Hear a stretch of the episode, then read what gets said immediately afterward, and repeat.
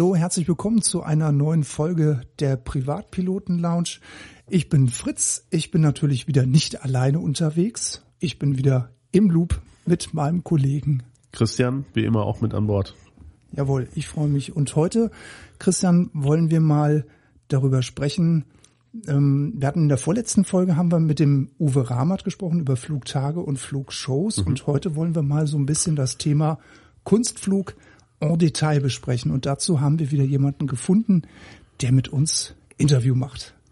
Ja, genau. Ähm, gut anknüpfend eigentlich, wie du schon gesagt hast, an die vorletzte Sendung das Thema Kunstflug mal beleuchten, ähm, was vielleicht auch für viele Privatpiloten schon mal so eine Idee wert war, aber die allermeisten es wahrscheinlich noch nicht gemacht haben.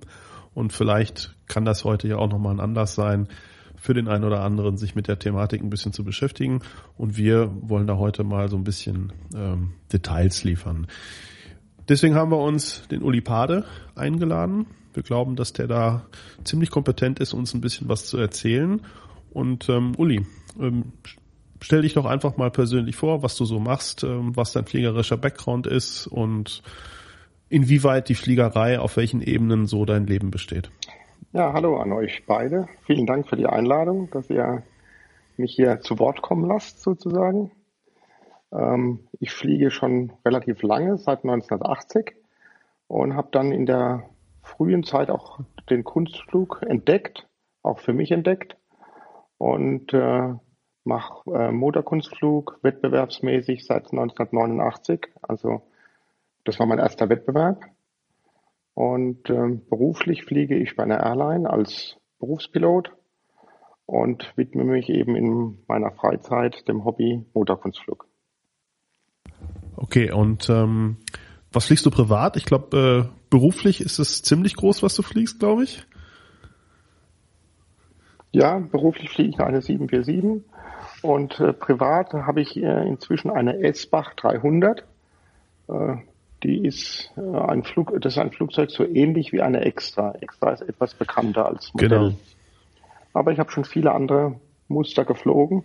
Ich habe auf einer Zlin 226 angefangen, hatte dann eine Pitz S1S und dann eine Pitz S1T. Da wurden die Flugzeuge immer teurer, die Haltergemeinschaft immer größer, von zwei Leuten dann auf drei, eine Extra 230, dann eine, zu dritt eine Extra 300S und dann irgendwann habe ich diese S-Bach 300 mhm.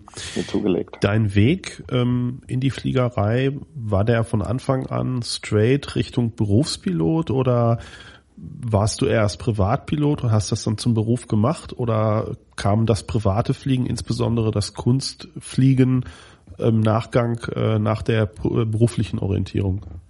Die berufliche Orientierung war im Vordergrund und als erstes da der, die Privatfliegerei kam für mich dann im Nachhinein. Okay. Ja. Thema Kunstflug. Was muss ich machen, wenn ich Kunstflieger werden will? Was ist der Weg? Was sind die Voraussetzungen und wie läuft das Ganze? Ja, zunächst braucht man äh, Flugschein für Motorflugzeuge. Und äh, wenn man dann äh, 30 Stunden geflogen hat, kann man eine Ausbildung zusätzlich machen, äh, die einem erlaubt, Aerobatic zu fliegen, also Kunstflug zu fliegen. Und die Kunstflugausbildung selbst äh, beinhaltet einen Theorieteil und fünf Stunden Flug, äh, Flugtraining. Man muss dazu sagen, die meisten Kunstflugzeuge sind Spornradflugzeuge, die meisten. Und da mhm. sollte man also vorher auch eine Spornradeinweisung haben oder auch ein wenig Erfahrung auf Spornradflugzeugen.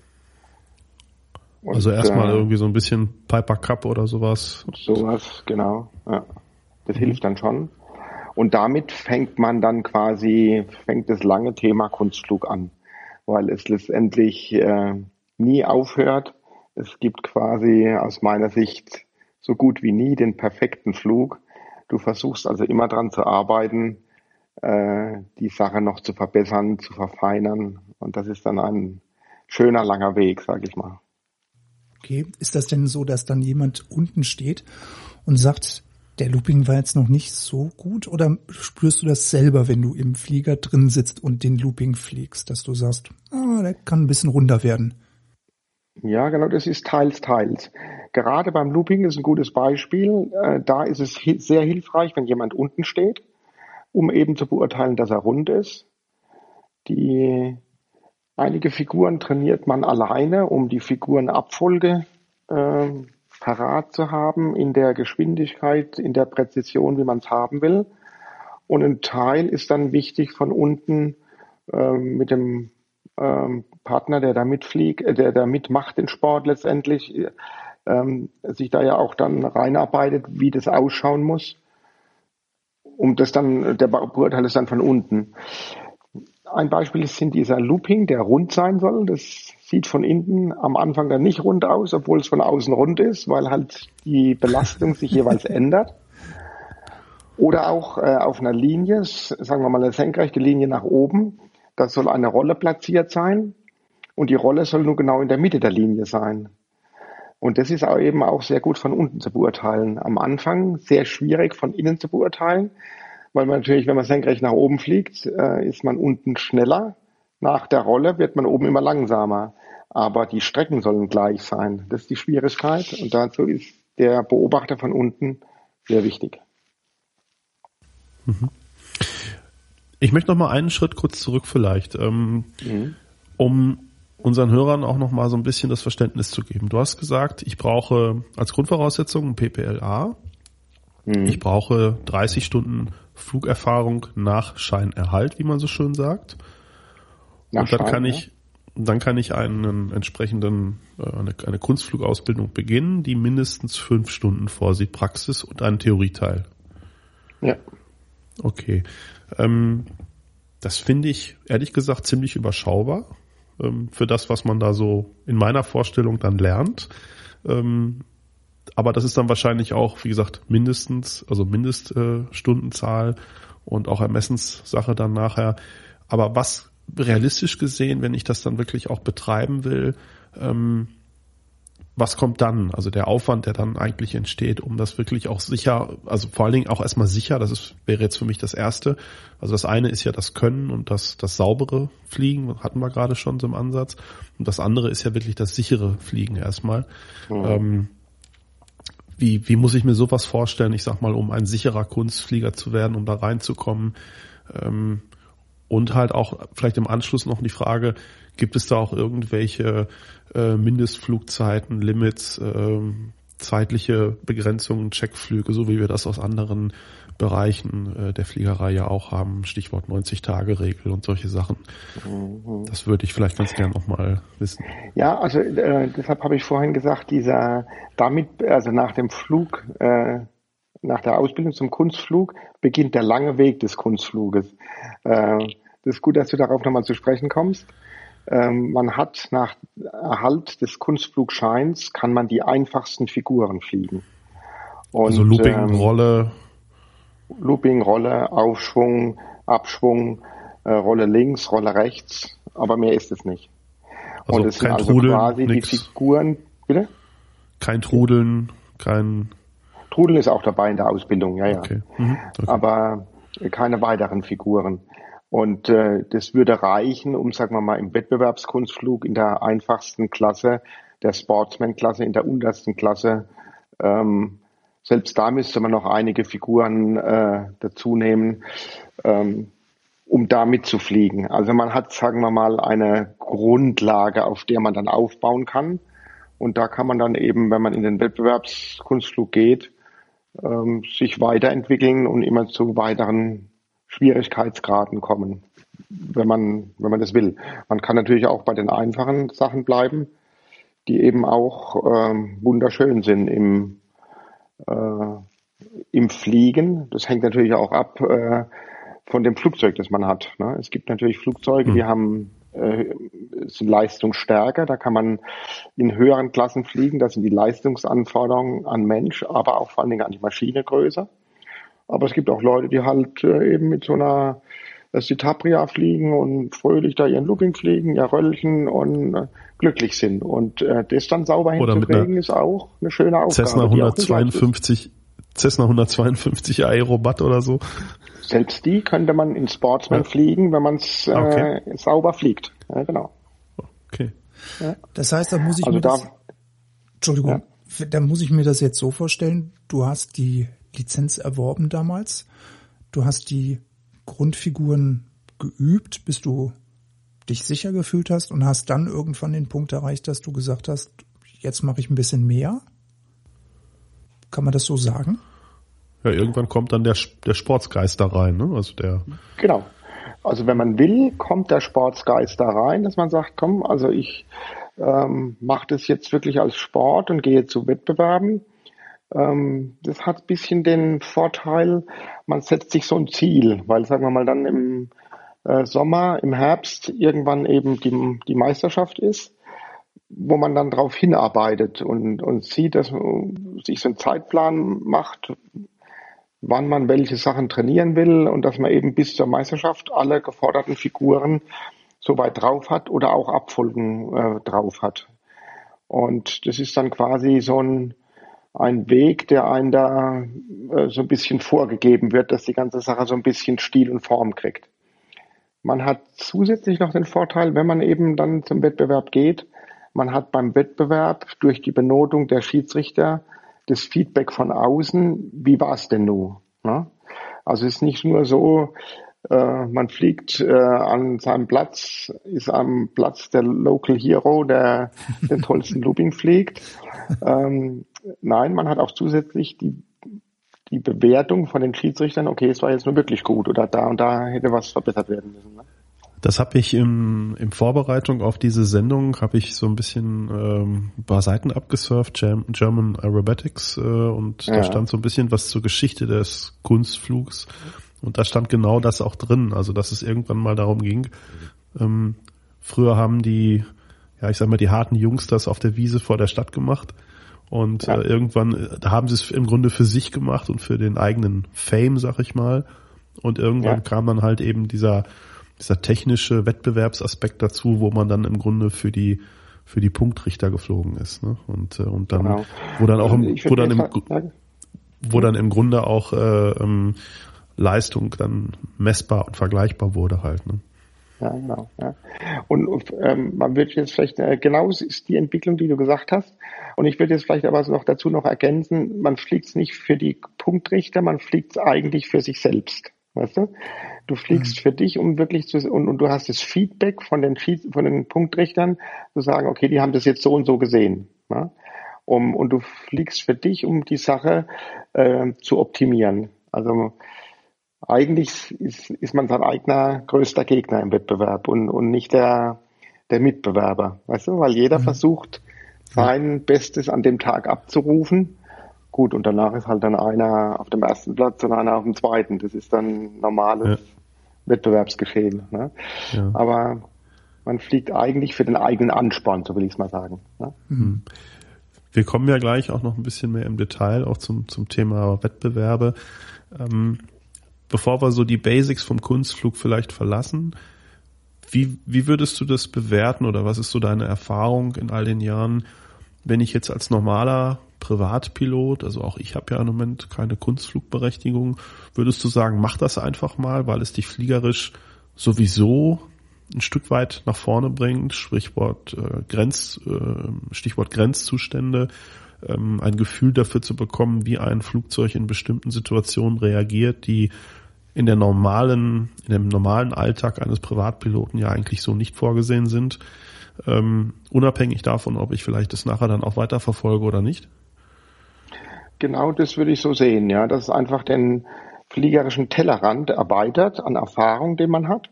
Ob man jetzt sich am Rande des Tellerrands dann immer bewegt oder in der Mitte, äh, ist egal, aber man hat einmal den Rand äh, weiter nach außen betreten und sieht da, dass man eben auch trittfest sein kann und hat da, verliert damit auch die Scheu vor der Materie an sich oder ähm, im im Gegenzug, man erhält sich auch die Achtung vor der Sache.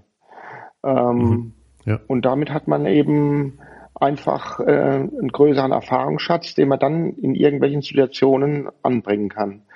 Ich hatte in meiner Flugschulzeit äh, die Erfahrung so von Lehrern, die, die eben sich dieses Gebietes nicht so angenommen hatten und die sagten, äh, Trudeln ist also ganz gefährlich und wenn man in Flachtrudeln kommt, äh, da gibt's keinen Weg mehr raus. Ja? Mhm. Das stimmt aber nicht. Also auch das äh, ist ausleitbar.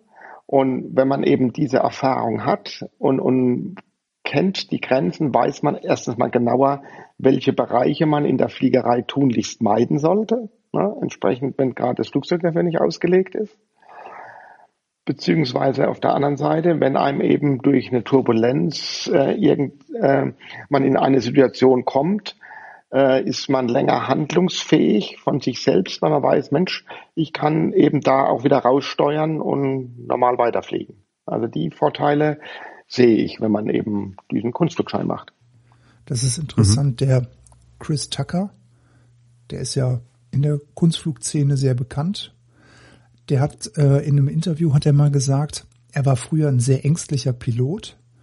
Er hat sich nicht getraut, mit normalen Maschinen, nenne ich sie jetzt mal wie Beach, Bonanza etc. und Co., diese Steilkurven zu fliegen. Dann hat er diese Kunstflugausbildung gemacht und da hat er dann auch gelernt, diese Flugstände, Flugzustände zu überwinden und dann eben über den Tellerrand zu schauen, das, was du gerade gesagt hast. Ja, und wenn man dem dann, glaube ich, in so ein paar YouTube-Videos zuguckt, nach der ersten Rolle ist mir da schon anders geworden. Ne? Also der ist ja mit der Pitz, ähm, das ist ja irgendwie so sein Favorite. Damit ja. springt er ja ganz wild da am Himmel rum. Ne? Ja, ja. Ja, es ist genau der Weg, wo man eben äh, ähm, noch weitere Dinge, äh, also weiter beschreiten kann, wenn man will, in der Kunstfliegerei, eben zu komplexeren Figuren. Aber man muss es nicht. Ne? Also es gibt auch, es, es macht also wunder, wundersamen Spaß mit einem Kunstflugzeug, was von der Performance her nicht so toll ist mit einer, im Vergleich zu heutigen Hochleistungsflugzeugen, sagen wir mal mit so einer Zlin 226, was mein erster Flieger war, damit eine schöne, saubere Rolle zu fliegen, das macht unheimlichen Spaß. Und es ist einfach eine tolle Sache, wenn sich das dann exakt auf dem Strich so rumdreht. Ähm, das ist die Freude an der Bewegung. Das ist auf, das gilt für die äh, einfachere Bewegung, sage ich jetzt mal, im Motorkunstflug, die eine Rolle, ein Looping, bis zu diesen komplizierteren, viele Rollen hintereinander oder gerissene Rollen oder, äh, oder eine komplizierte Abfolge von Figuren beides hat äh, für mich die Schönheit der Bewegung und die, da, die, da, die dabei Spaß macht. Sag mal, wenn ich jetzt äh, schon durchaus relativ erfahrener Privatpilot bin, aber mich in der Regel eher nicht in Grenzzuständen bewege, ähm, vertrage ich das eigentlich? Ja, ähm, am Anfang ist es eine Gewöhnungssache. Ähm, das Vertragen äh, ist immer das berühmte Ding, den, wenn die Leute sagen, ja. oh, mir wird schlecht. Ne? Genau. Äh, ich wollte es nämlich gerade sagen, das äh, dauert nicht lange, Christian. ja. ja, genau. Das ist eigentlich eine Sache, die ist ganz einfach. Ein, ein, Teil ist Gewöhnungssache dabei, aber eigentlich ist es ganz einfach. Das Gehirn bekommt zwei Informationen. Eine Information vom Ohr, von den äh, Beschleunigungsmessern, die der Mensch hat im Ohr, und, vom, und die andere Information kommt vom Auge. Und wenn jetzt diese beiden Informationen nicht übereinstimmen, dann wird es einem in Sekunden schlecht.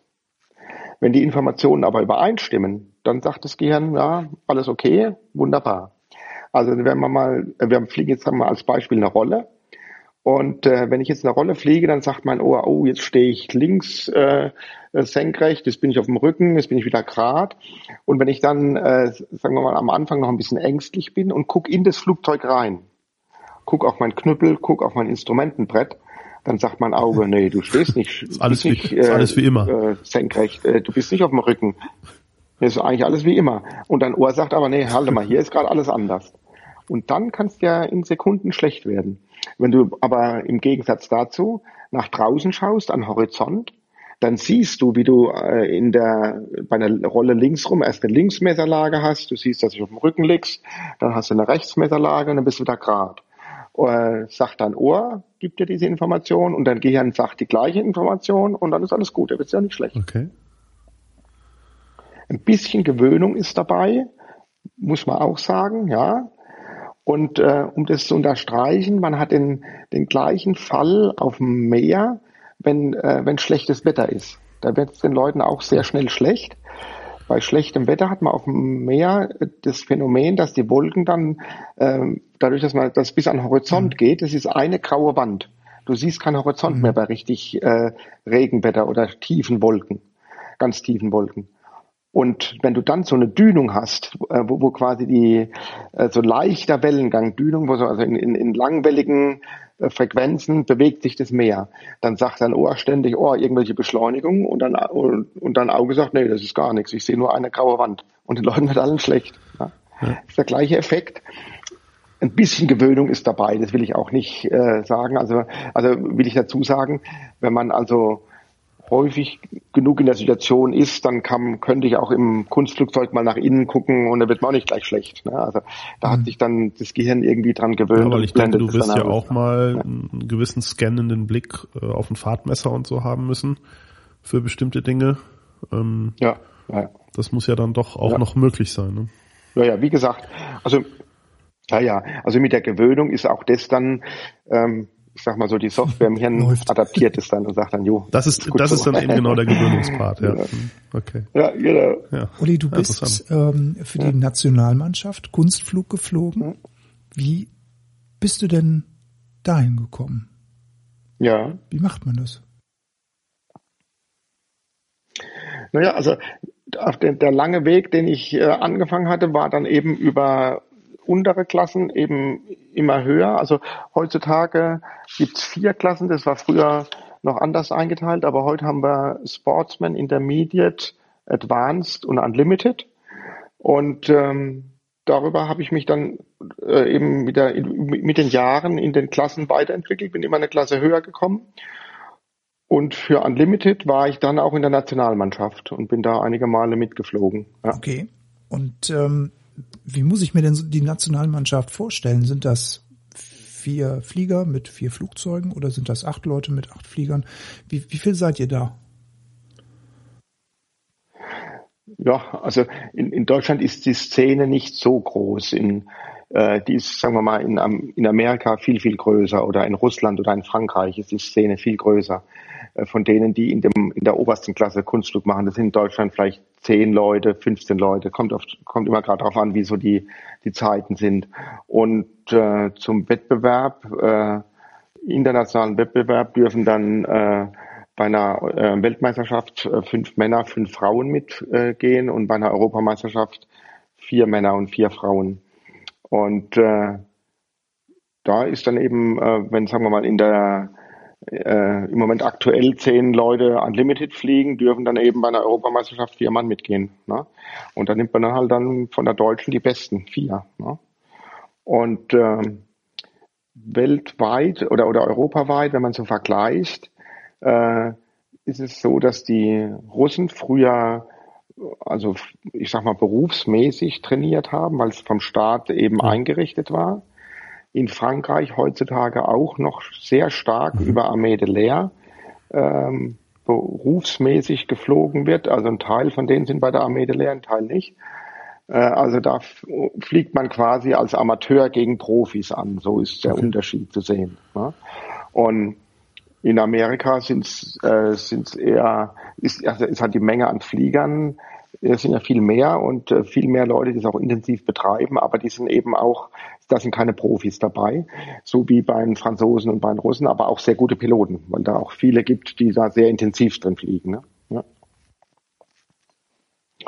ja, und da ist man beim, also mir ist immer so gegangen beim, bei einer, beim internationalen Wettbewerb, wenn man da so einen Mittelplatz hatte, wenn, wenn da sind dann so 80 Teilnehmer bei einer Weltmeisterschaft oder 60 bei einer Europameisterschaft, dann ah, war man schon tapfer dabei, sage ich so. Ne? Okay. Also für mich persönlich ging das jetzt so. Wie muss, oder wie, wie muss man sich denn generell so, so einen Trainingstag der Nationalmannschaft vorstellen? Also 2. Mai, äh, die Sonne scheint und am 1. Mai hat dann der Trainer angerufen beim Uli und hat gesagt, so morgen früh 7 Uhr ziehen wir das Flugzeug aus dem Hangar und dann geht's von 8 bis um 16 Uhr an den Himmel. Oder ist das jetzt? Ach, okay. nee, nee, so nicht, oder? Das wäre wär zu, das wär zu, also von 8 bis 16 Uhr ja, wäre zu lange. Pause mit ne? Mittagessen. Und äh, mit Mittagessen dazwischen. Ach so, mit Mittagessen, ja.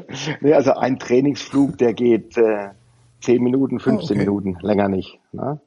Und äh, wenn man äh, Unlimited fliegt äh, oder auch bei Advanced ist es auch noch so, da macht man also maximal drei Flüge am Tag. Also drei Flüge a 10, 15 Minuten, mehr ist es nicht.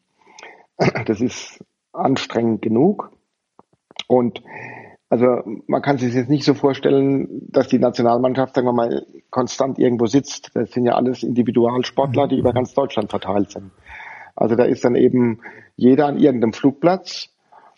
Wenn eben in einer Haltergemeinschaft die Leute fliegen, dann sind sie schon zu zweit ne, oder zu dritt, wie halt die Haltergemeinschaft ist. Dann trainieren die da zusammen, wenn sie sich verabredet haben. Man hat sich einen Trainer dazu bestellt, das könnte natürlich auch sein, oder passiert dann auch, dass man, sagen wir mal, eine Woche lang an irgendeinen Flugplatz geht und dann mit äh, drei bis vier Leuten trainiert und der eine Trainer eben immer unten steht und dann seine Kommentare gibt. Aber das ist eher so das eine Trainingslager oder ein Trainingslager, was man durchführt, von dem man dann vielleicht, wenn man in der Nationalmannschaft ist, zwei, drei im Jahr macht.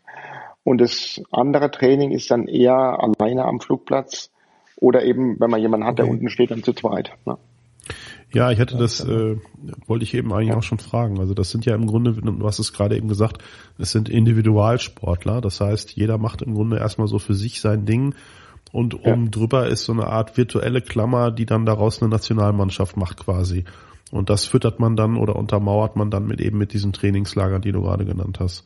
So muss man sich das dann wahrscheinlich vorstellen. Genau. Ja. ja. Ich glaube, das kannst du dir vorstellen wie ein, ähm, wie ein Sprinter. Der, der mhm. trainiert ja auch für sich alleine. Ne? Und wenn der dann aber auch mit der Mannschaft äh, zur Olympiade geht, ja gut, dann gehen natürlich, äh, äh, sagen wir mal, drei, vier deutsche Sprinter mhm. zu einer Olympiade. Aber vorher trainiert mhm. hat da auch jeder für sich alleine. Ne? Weil der den, den eigentlichen Wettbewerbsflug, der ist ja ein Individualflug. Der hat da der ist, ist, der ist dann mhm. kein Mannschaftssport. Ne? Wird dieser Sport in ja. Deutschland in irgendeiner Weise gefördert? Also es gibt eine Förderung von Mühlbauer Propeller, die dem deutschen äh, dem ähm, German Aerobatics äh, Club immer mal wieder äh, pro Jahr äh, Spenden zukommen lässt, die dann auch in kleinen Dosen an die Sportler verteilt werden. Aber das macht von den Kosten nur einen Bruchteil ja, das aus. Kann ich mir vorstellen. Ja. Also es ist nicht so, dass es, sagen wir mal, äh, der, der einzelne Sportler da quasi wie, wie fast ein mhm. Profisportler arbeiten kann, wie im Rennsport oder im, im Motorrennsport oder sowas. Das, davon sind wir weit entfernt. Ja. Oh. Das ist eher in Frankreich so. Wie, Stichwort Frankreich oder überhaupt mal so der Blick ins Ausland, haben wir eben schon mal kurz angerissen. Wie würdest du das im Moment so, so einschätzen? Zum, zum einen Deutschlands aktuelle Situation heute, aber auch, ähm, ja, was, was ist so die Kunstflugnation heute äh, in der Welt? Oder gibt es, gibt es äh, Regionen, in denen es sich überproportional stark entwickelt? Wie vorhin gesagt, Frankreich an erster Stelle würde ich nennen. Äh, Russland ist immer noch gut, von, die leben von einer guten Ausbildungssubstanz von vor Jahren mit einigen Leuten und äh, Amerika okay. auch. Ja. Aber so, ich sag mal, irgendwie äh, Mittlerer Osten, solche Geschichten, die spielen da keine Rolle, die ja im Moment häufig überall teilweise mitspielen. Nein, das ist nicht. das ist nicht so. Ja. Also USA hätte ich jetzt zum Beispiel ja. auch so mit ja, also aus meiner äh, unwissenden Brille hätte ich auch USA gesagt. Ähm, so, weil da natürlich der ganze, ja. die ganze Fliegerszene entsprechend groß ist. Ähm, ja. ja, genau deshalb, ja. Süd, in in äh, Südamerika äh, gibt es auch äh, einige Kunstflieger und äh, Südafrika gibt es ein paar, ähm, äh, in den Ostblockländern auch. Aber die große Masse sind mhm. eben die drei genannten. Ne? Ja. Also die Russen schießen da richtig Geld rein für ihre. Früher. Heute, heute ist es auch nicht mehr so. Früher war das so. Und die leben da quasi von der Trainings, von der Substanz, die sie noch haben mit einigen Leuten. Ja. Okay. Ja. Könntest du dir eigentlich vorstellen, in der Nationalmannschaft ähm, auch mal trainingstechnisch mh, hm, dich zu betätigen? Ja, weiß ich jetzt nicht. Ähm, also Trainingstechnik, ich, mich würde, glaube ich, eher interessieren, Anfänger zu schulen, ne? die Es gibt einige, die die Trainer machen für die Nationalmannschaft. Ähm, ich bin äh, Flight Instructor Aerobatic und können, kann fragen. also unterrichten mhm. für, äh, für ähm, man braucht da die Lizenz dafür, man muss also Fluglehrer sein und dazu noch den Fluglehrer Aerobatic erwerben oder haben und äh, dann kann man eben äh, diese Anfängerschulung machen, die, was ich früher auch gemacht habe. Also es, äh, das wird mich eher interessieren. Ich habe früher auch mal Leute trainiert, aber im Moment eher deshalb auch nicht, weil ich auch, äh, ich bin ja früher Unlimited geflogen und jetzt seit zwei Jahren fliege ich Advanced, also eine Klasse tiefer. Das dann sind die Belastungen nicht mehr so hoch. Also ich sehe mich im Moment da noch als Wettbewerbspilot, der noch, der noch nicht in Rennen Eine gegangen muss das andere ist, der, nicht ausschließen. Der quasi eher, ja, ja, aber ich habe dann eher so, sagen wir mal, den Anspruch noch da Wettbewerbspilot zu sein und habe aber eben die Anforderungen für mich reduziert, dass es dann halt äh, nicht mehr so anstrengend ist. Weil es ist äh, körperlich anstrengend und zeitlich auf, sehr aufwendig äh, für das Unlimited zu trainieren und das ist dann halt bei Advanced auch anspruchsvoll, aber nicht ganz ja. so wie bei Unlimited. Ja. Jetzt sind wir ja gerade schon bei diesen Klassen. Ähm, haben wir schon ein paar Mal genannt. Kannst du mal ganz grob erklären, was so eine Klasse ausmacht und wie sie sich unterscheiden? Oh, das ist schwierig, äh, so verbal das rüberzubringen. Äh, es gibt, ähm, also erstmal eins will ich sagen, die oberste Klasse heißt nur Unlimited. Ne? Aber das ist ja bei weitem nicht Unlimited. Also Unlimited heißt mhm. ja unbegrenzt. Äh, genau das ist es nicht. Ne? Also da gibt's ja zig Regeln, es ist alles geregelt. Äh, wie viele Rollen erlaubt sind, auch in der, also was die Performance des Flugzeuges angeht, wie viele Rollen in der Senkrechten erlaubt sind, wie viel nach unten. Also es ist alles geregelt. Ähm, nur die Regeln gehen bei dem Unlimited halt quasi am weitesten. Ne? Also da musst du dann halt die meisten Rollen nach oben fliegen und ähm, gerissene Sachen sind äh, in Unlimited dabei, bei den Rollen und gestoßene Rollen. Und bei, als, als dieser große Unterschied, bei Advanced gibt es keine gestoßenen. Rollen. Und äh, ich kann gleich vielleicht noch darauf eingehen, was da der Unterschied ist. Und, und das ist eben so eine markante Sache, die im Training relativ viel ausmacht, wenn eben eine Figuren, eine Figurenart nicht vorhanden ist. Das ist eine, auf der einen Seite eine Belastungsfrage und eben aber auch äh, eine Performancefrage für das Flugzeug. Ich wollte nämlich jetzt auch gerade fragen, wenn du jetzt sagst, Rollenbelastung, ja. von wie viel G sprechen wir jetzt, die da auf dich oder generell auf die Piloten einwirken? Wie viel, ähm, wo bewegen wir uns da? 5G, ja. 7, 9? Ja, also im, ich würde mal sagen, im Trainingsbereich äh, bewegt man sich bei 7G und äh, bei den Eingangsfiguren, gerade im Wettbewerb sind die Eingangsfiguren, wird dann relativ viel von der Performance her gefordert. Da kommt man schon an die 9G ran. Mhm. Ähm, die Flugzeuge, die dafür in diesen Klassen fliegen können, sind auf 10G zugelassen. Man muss aber dazu sagen, das klingt jetzt sehr viel. Also 10G würde das heißen, die Zehnfache des Körpergewichtes wiegt man in dem Fall. Aber diese G-Belastung oder diese hohe G-Belastung, die tritt nur sehr kurzfristig auf. Mhm. Also das ist nicht zu vergleichen mit, ähm, was immer genannt wird, mit Militärflugzeugen, die dann auch mhm. Anti-G-Anzüge haben. Äh, wenn eben mit so einem Jet ein Looping geflogen wird, der hat eine irrsinns hohe Eingangsgeschwindigkeit und wenn der ein Looping fliegt, dann dauert der drei Minuten, bis der da rum ist. Ne? Und bei uns ist das äh, eine 90 Grad äh, von der horizontalen in die senkrechte. Das ist, mhm. sind zwei Sekunden mhm. vielleicht, ne, wenn überhaupt. Ne? Also diese ho ganz hohen Belastungen sind nur sehr kurzzeitig. Deshalb können sie auch mhm. ausgehalten werden. Also habe ich mit meiner Piper gar keine Chance mitzumachen. nee, die Piper ist auch ja. gar nicht zugelassen dafür. Ne? Steht immer so Aufkleber im Cockpit. Bei der Piper da. Genau. Jetzt nicht ziehen. Ja. Nicht über 5G. Ja, bei der Pipe, da macht man auch gerade jetzt im Frühling, wenn, wenn, wenn, wenn die, die Bäume, wenn die, äh, wenn die Blüten anfangen, da, da fliegt man schön langsam, ja. macht die Scheibe auf, äh, lässt die Luft da rein, hängt einen Arm raus und freut sich, dass man Genau, wie bei der DC3, ne? genau so. Ja, ja, ja. ja, ja super. Mhm. Ähm, ja. Ja, äh, Fliegerei ist grenzenlos. Das gilt beim Kunstflug ähm, nur bedingt, denn das Ganze spielt sich ja, ich glaube, immer in so einer virtuellen Box ab. Ist das richtig? Also, oder meistens irgendwie, ne? ja, aber genau. beim, beim, Wettbewerb ja. dann auf jeden Fall, glaube ich. Ja. Ähm, ja. Kannst du uns dazu mal so ein bisschen was erzählen, was es genau mit dieser Box auf sich hat? Ja, also äh, die Box heißt, äh, dass man eben ähm, ein Quadrat, also ein Kilometer auf einen Kilometer auch in der Höhe, ein Kubikkilometer quasi Raum, virtuellen Raum hat, in dem die Figuren ähm, absol zu absolvieren sind. Und äh, das wird äh, also im Training äh, damit beobachtet, dass man eben ähm, schaut, okay, jetzt bist du ein bisschen zu weit weg. Ne?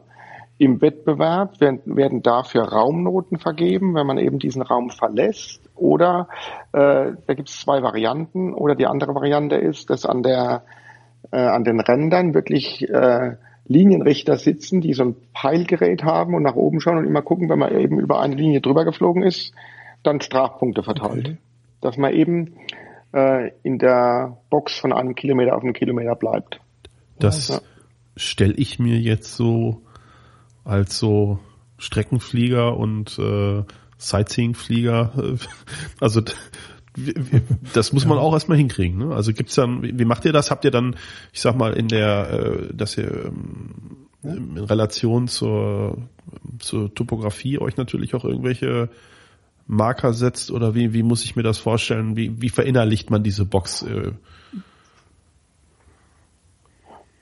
Fürs Training macht man das genau so. Man verinnerlicht, äh, wenn man sagen wir mal an irgendeiner Bahn trainiert, äh, dann sieht man ja, wie lang die Bahn ist. Dann weiß man, okay, wie weit äh, darf ich da äh, links und rechts rausfliegen. Beim Wettbewerb liegen dann am Boden Tücher ah, an den. Ecken und in der Mitte ein Kreuz. Und, und, und da sieht man dann, da hat man seine Box wirklich ah, visuell vor sich. Wenn man so senkrecht nach unten fliegt und sich das Feld da betrachtet dann sieht die auch ziemlich klein aus, wenn du das erste Mal siehst. Da denkst du, hoppala, heute ist der Kilometer aber geschrumpft. Das sind doch nicht gerade 60 Knoten, genau, mit denen man da jetzt äh, arbeitet, ne? Bitte? Also du hast ja ordentlich Speed drauf, ne? Wie, wie schnell bist du da? So ja. 140, 150 Knoten? Es kommt jeweils auf die Flugzeuge mhm. an. Ne? In den unteren Klassen sind die Flugzeuge langsamer und in den höheren Fl äh, Klassen haben die Flugzeuge auch 200 Knoten. Wow. Ja. Ne? Und ja, dann, das ist dann auch, gerade mit diesen Hochleistungsfliegern heutzutage, ist es wirklich eine Herausforderung, das in dieser engen Box zu fliegen. Ja, ja das, das glaube ich ja. sofort. Also. Eine der Herausforderungen, die man eben hat. Ja. Seit wann gibt's denn überhaupt diese, diese Wettkämpfe? Seit wann äh, werden die denn so hochoffiziell ausgetragen? Weißt du das zufällig? Oh, also die, da musste ich mich auch schlau machen äh, äh, des, eines Tages. Das wusste ich nämlich auch nicht genau. Also es gibt eigentlich Wettbewerbe seit 1921 und seit 1960 äh, wurde dann äh, eine Organisation gegründet und da wurde die erste World Aerobatic Championship in Bratislava äh, ausgetragen nach CIVA-Regeln. Da wurde das dann formal auf diese äh, auf den Verband, äh, also so einen Verband gegründet, der dann dieser der Ausrichter okay. war. Ja, also Wettbewerbskunstflug so grob seit 1960. Okay. Ist da schon jemals was passiert auf, auf so einem Wettbewerb, dass jemand beim Wettbewerb okay. nicht, nein. nein. Ähm, so grob 1960 hatte ich, hatte ich auch äh, irgendwo gelesen und äh, dann hat sich ja irgendwann mal jemand ähm, so ein Flussdiagramm ausgedacht um quasi das Programm zu, zu schreiben. Äh, fand, ich, fand ich total interessant, dass das irgendwie ein spanischer Graf, glaube ich, war, Arresti. Ähm, und äh, man sieht das ja dann auch manchmal, ja, wer, also wer von uns schon mal auf einem Flugtag war und kurz bevor dann im Grunde die, die Aerobatic Show kommt, steht dann der Kunstflugpilot irgendwo abseits ein bisschen und rudert wild mit den Armen rum und äh, ist so in seiner eigenen Welt äh, und fliegt das quasi im, äh, vor dem äh, geistigen Auge schon mal vor. Ähm, Kannst du uns da mal so zwei, drei Sachen zu sagen? Also einmal zu diesem System vielleicht ein bisschen, soweit man das jetzt, ich sag mal, akustisch erklären kann hier. Und zum anderen, wie so deine persönliche, mhm. also wie du zu deinem Programm kommst und wie du dich darauf vorbereitest? Ja, also das geht nach dem Arresti-System, ähm, das eben dann irgendwann mal eingeführt wurde von diesem Herrn äh, Graf José Louis de Arresti. Ähm, wobei natürlich vorher, auch vor dieser Systematik gab es auch schon Visualisierungen. Also das war jetzt nicht ganz seine Erfindung, aber in der äh, Komplexität hat er es dann so Und zusammengestellt. Das ist auch eine Standardisierung geworden quasi. Und da ne? geht es dann so. eigentlich, da, hm. genau, ja, so ein Standard heutzutage, genau. Äh, einfach, dass alle vom Gleichen reden und äh, auch den Wettbewerb eben austragen können, wenn eben für irgendeine Kür ein Programm äh, eingereicht wird, müssen ja auch die Schiedsrichter wissen, was der da nur fliegt. Ne? Also brauchst du ein normiertes System, dass alle vom Gleichen reden. Das ist quasi wie ja. eine Sprache, um es mal so auszudrücken. Ja. Und äh, da ist es eben im Prinzip so, dass ähm, eine, in dem ganzen System äh, es eine Grundfigur gibt, die eine gewisse Punktzahl hat, der, dem, der der Schwierigkeit entspricht. Und du dann auf den auf entsprechenden Linien, die markiert sind, wo das möglich ist, Rollen platzieren kannst, die ebenfalls wieder mit Punkten einen Schwierigkeitsgrad äh, darstellen. Und das in Addition gibt dann für die eine Figur die Schwierigkeitszahl, äh, K-Faktor nennt man das, ähm, die quasi dieser Figur entspricht. Und somit sind dann auch Figuren untereinander vergleichbar, beziehungsweise auch Programme vergleichbar, dass halt äh, die Gesamtschwierigkeit eben einen gewissen mhm. Wert nicht überschreiten darf oder einen Wo wir wieder bei diesen Klassen sind dann. Hm. Genau. Aber ja, ja aber, aber die, aber die so, ne? Punktzahl ja, genau. entscheidet dann mit über die Klasse dann, dann, wahrscheinlich. Ne? Also höhere Punktzahl, je höher die Klasse, je höher die genau, Punktzahl dann wahrscheinlich. Genau. Hm. Ganz genau. Ja, ja genau. und, und damit die höhere Schwierigkeit. Ne? Und beim, äh, für den Wettbewerb, um da noch kurz den Kreis zu schließen, äh, ist es dann eben so, dass der Schiedsrichter für die einzelne vor, äh, vorgegebene Figur, die laut der Markierung eben an irgendeiner, an irgendeiner Stelle anfängt und an einer anderen Stelle aufhört, für diese Figur vergibt er eine Punktzahl von eins bis zehn. Nach zehn ist das Beste und, äh, und 0 ist das Schlechteste. Und diese Zahl wird dann mit der Schwierigkeitszahl der Figur multipliziert.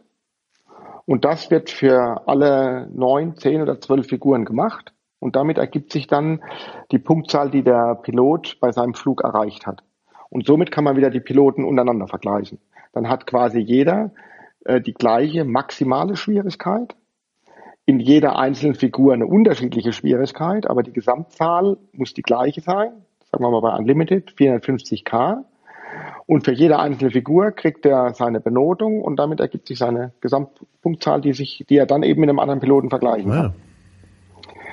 Das war der eine Punkt für diese Figuren. Und der andere Punkt, den du genannt hast, wenn eben einer äh, vor dem Flug äh, dasteht und wie du eben gesagt hast, mit den Armen äh, wild herumfuchtelt, der hat eben auch äh, genau so ein äh, Programm sich aufgemalt und geht es dann vor seinem mhm. geistigen Auge durch um, das ist quasi, der, der fliegt den, den Flug vorher, äh, bevor er aktuell fliegt, mhm. fliegt er in mental durch und äh, auch bei einem Wettbewerb mehrfach. Das macht man sehr viel, sehr häufig. Aber auch gerade vor, einer, vor jedem Flug geht man das noch einmal mental durch. Wann kommt was? Wo muss ich äh, in der Box bei welcher Figur wo sein? Äh, und was kommt als nächstes? Und fliegt es quasi vor seinem geistigen Auge durch, um danach dann den Flug durchzuführen. Und hm, wenn du ja. das am Boden so abfliegst, sprichst du dann auch zum Beispiel laut jetzt linkes Seitenruder rechts Querruder oder jetzt drücken oder ist das kommt, einfach schon drin? Nö, kommt drauf an. Also das macht der eine so okay. oder andere so. Ne? Also äh, Leute merken sich das unterschiedlich, ob äh, gerade so eine Rollenkombination, wenn da so eine Dreiviertelrolle links und ein Viertelrolle rechts, äh, dann ähm, man visualisiert sich das für sich selbst auch mit den Armen, mit den Händen Ähm, oder auch mit Ausrufen. Das ist individuell. Okay. Das kommt drauf an. Das macht der eine so oder andere so. Hat sich eigentlich aus deiner Sicht irgendwie der Kunstflug in den letzten Jahren verändert, Uli? Ja, äh, es, äh, die Maschinen sind deutlich leistungsfähiger geworden. Und damit wurden auch die Programme anspruchsvoller. Also es musste dann in die, die, die Anzahl der Kombinationen, die zu fliegen waren, wurde dichter. Ja. Okay. Ja. Und also ein ganz großer Vorteil ist, dass die Maschinen sicherer geworden sind. Ne?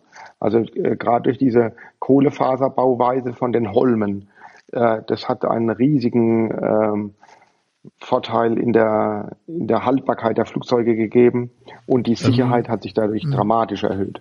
Ja. Diese, also toll. Das Programm, ja. die einzelnen Figuren, ähm, Manöver, wie auch immer, Kannst du uns da vielleicht noch mal so ein bisschen was zu sagen? Wir haben das eben ganz kurz ein bisschen angeschnitten.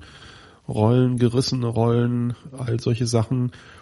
Ähm, gib uns doch mal so einen kleinen Einblick äh, in so eine, ja, ich sag mal, in so ein Standardprogramm und was da, äh, was sind so deine Lieblingsfiguren äh, ähm, und äh, was, wie zeichnen sie sich aus?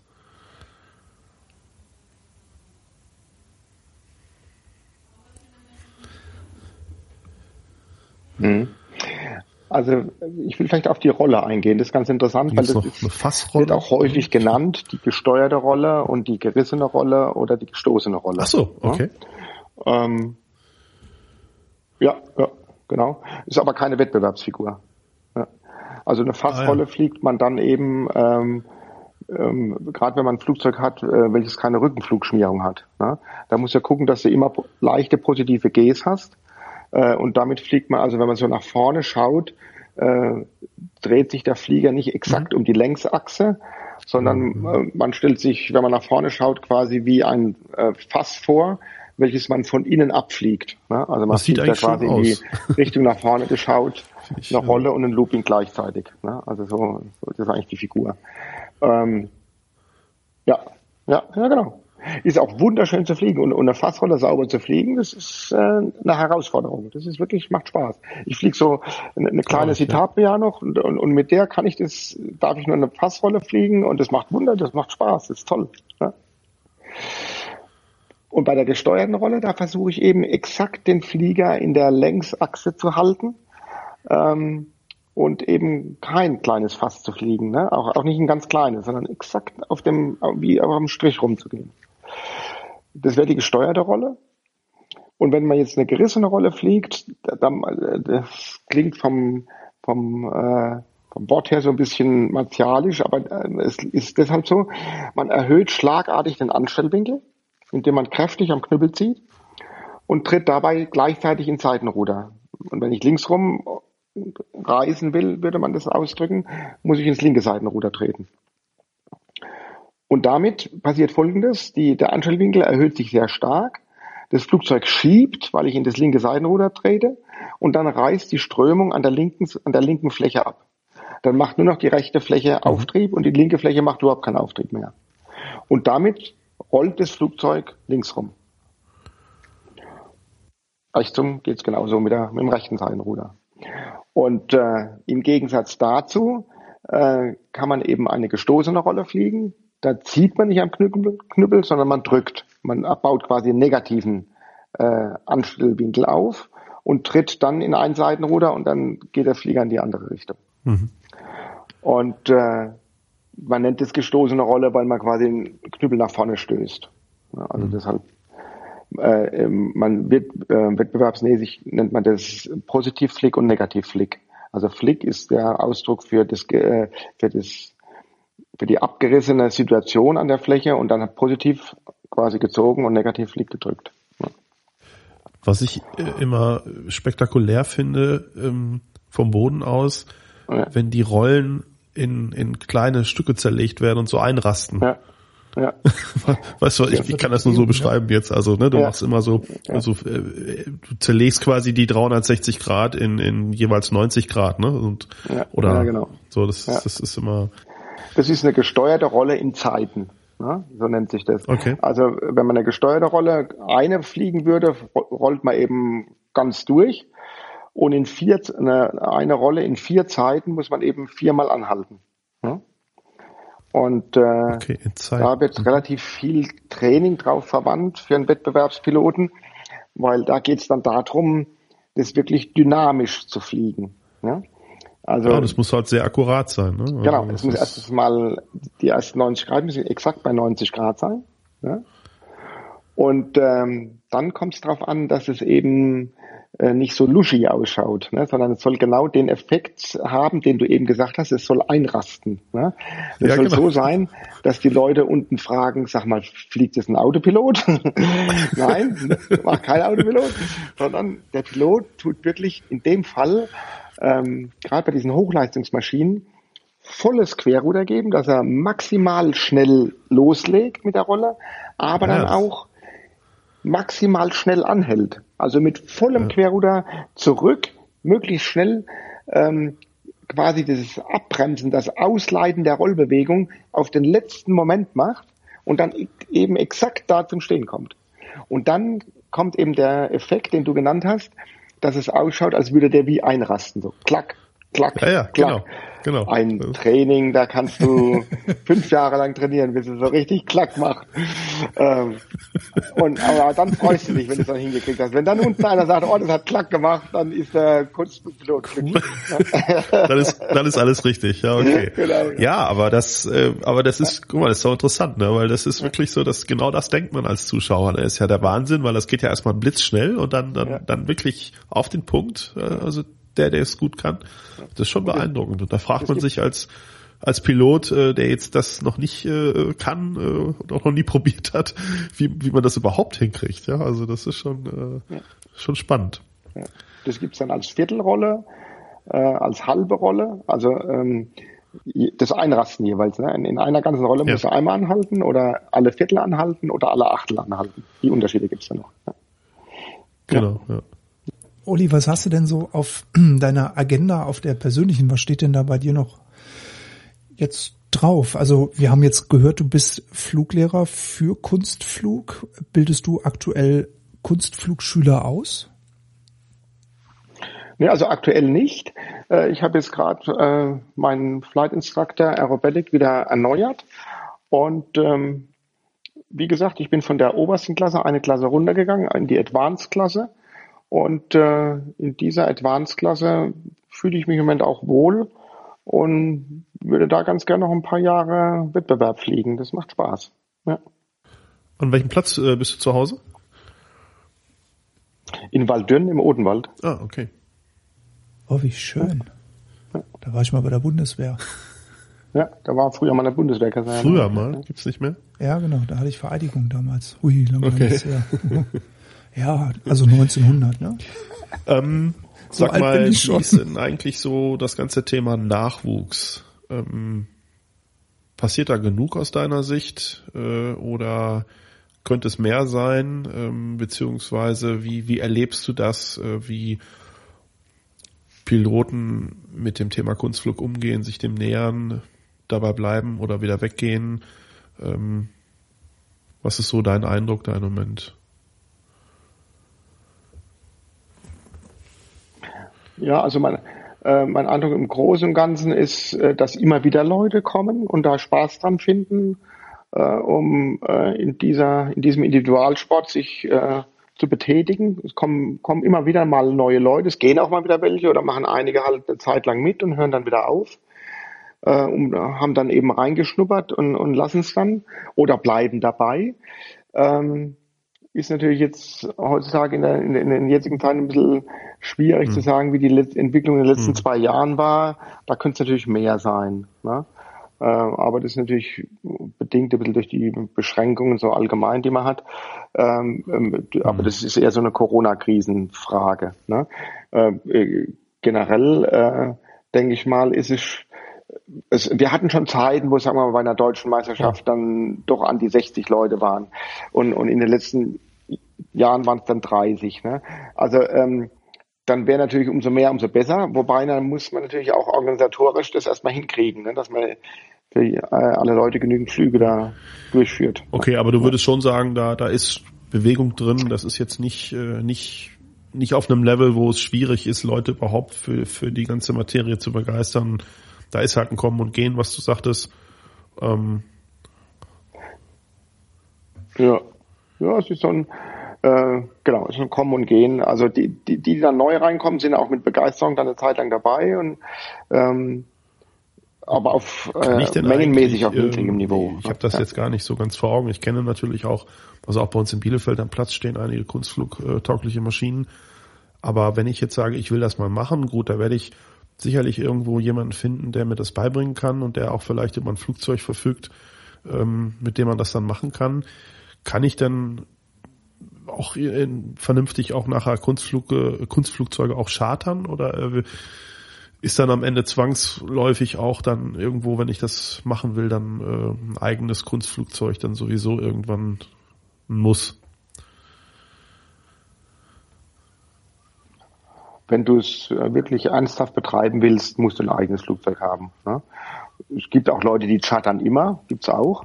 Aber ich denke mal, einer, der sehr langfristig da dabei bleibt, äh, würde, würde eher ein, äh, ein Flugzeug sich kaufen. Um dann äh, da die Kosten zu drücken, ist interessant, in eine Haltergemeinschaft zu gehen, äh, mit zwei, drei Leuten das zu machen, weil ähm, du hast gerade den Effekt äh, bei der Kunstfliegerei, dass dann, dass man sich da nicht gegenseitig stört beim ja. Fliegen, sondern eher sich gegenseitig ergänzt. Äh, wenn, wenn du so ein, ein Reiseflugzeug hast äh, und dann ist Wochenende. wie morgen, 1. Mai, schönes Wetter, da wollen alle Zwei drei Skandinavien, ja. an die Nordsee ja. fliegen und der Streit geht los. Ja, genau. Beim Kunstflugzeug ist es anders. Da, wenn du natürlich nur einen Flug mhm. von zehn Minuten Trainingsflug machst und davon machst du vielleicht maximal drei. Das, das kannst du locker mit zwei, drei Leuten organisieren und bist sogar froh, dass du immer einen unten stehen hast, der dich kommentieren stimmt. kann von deinen äh, Mithaltern. Also genau da äh, kommt sogar eher so ein bisschen so eine, eine Mannschaftssportart in die ganze Sache rein oder Mannschaftsverhalten durch die Haltergemeinschaft. Und man stört sich eben nicht. Ne? Und man, wie gesagt, man, drittel, man, man drückt den Preis auf ein Drittel. Und das ist dann bei viel ja. Fliegen Ja, also stimmt, also habe ich gar nicht so drüber nachgedacht, aber das ist ja genauso, wie du ja. sagst. Äh, das ist was, was in einer normalen Reisemaschinenhaltergemeinschaft eigentlich genau immer so eher das Problem ist oder zumindestens ein Problem werden kann oder ein natürliches Problem ist am Ende.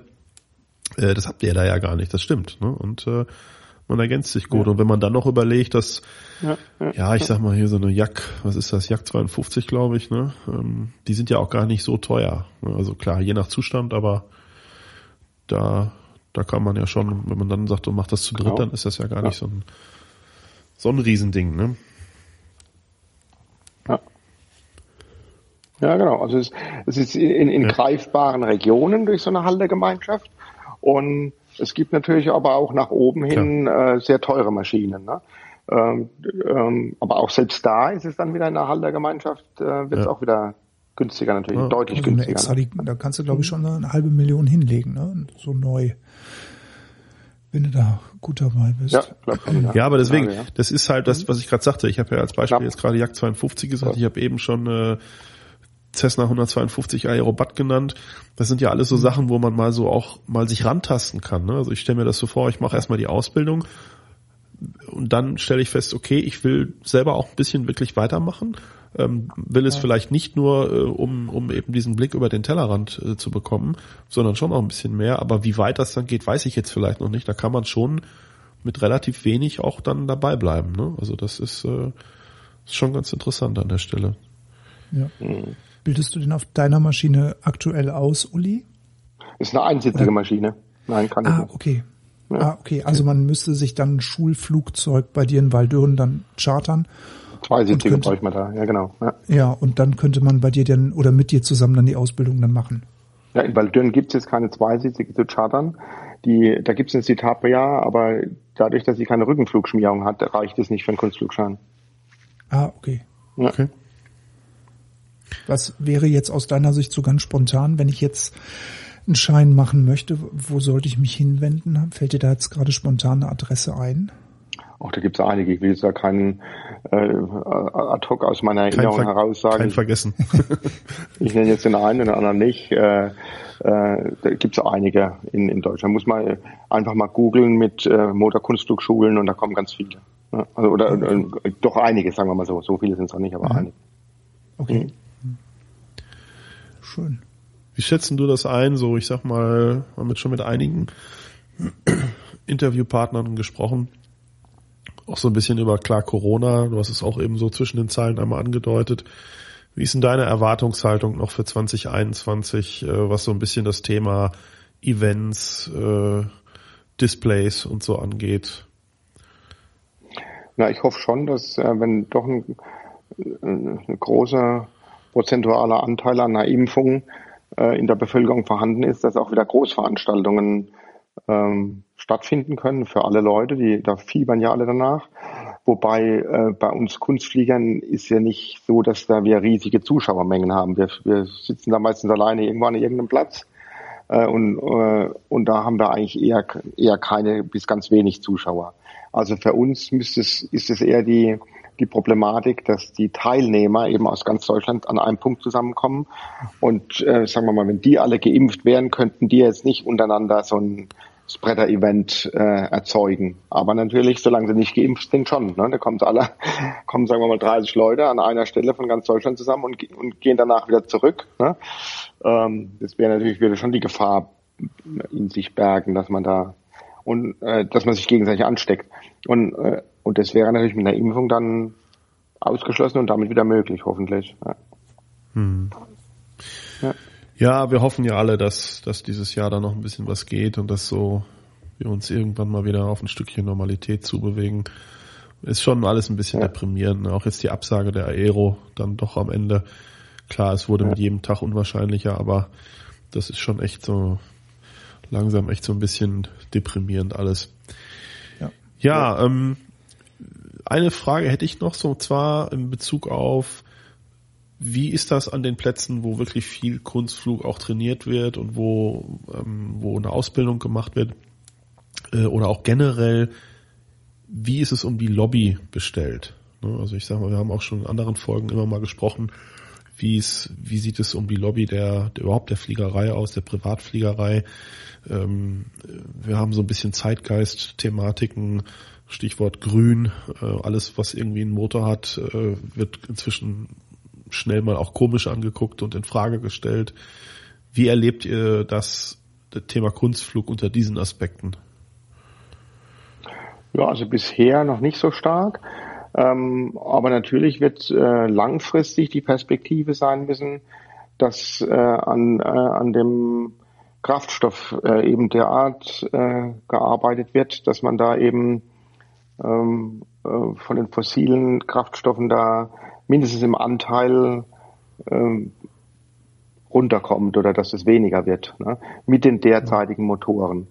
Ähm, ganz äh, äh, mit äh, ohne fossilen äh, Brennstoff gibt's gab es auch schon Versuche. Es wurden extra schon äh, gebaut mit einem Elektromotor mit Batterien drin.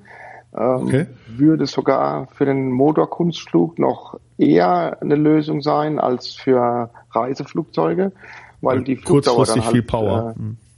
ja, kurzfristig viel Power.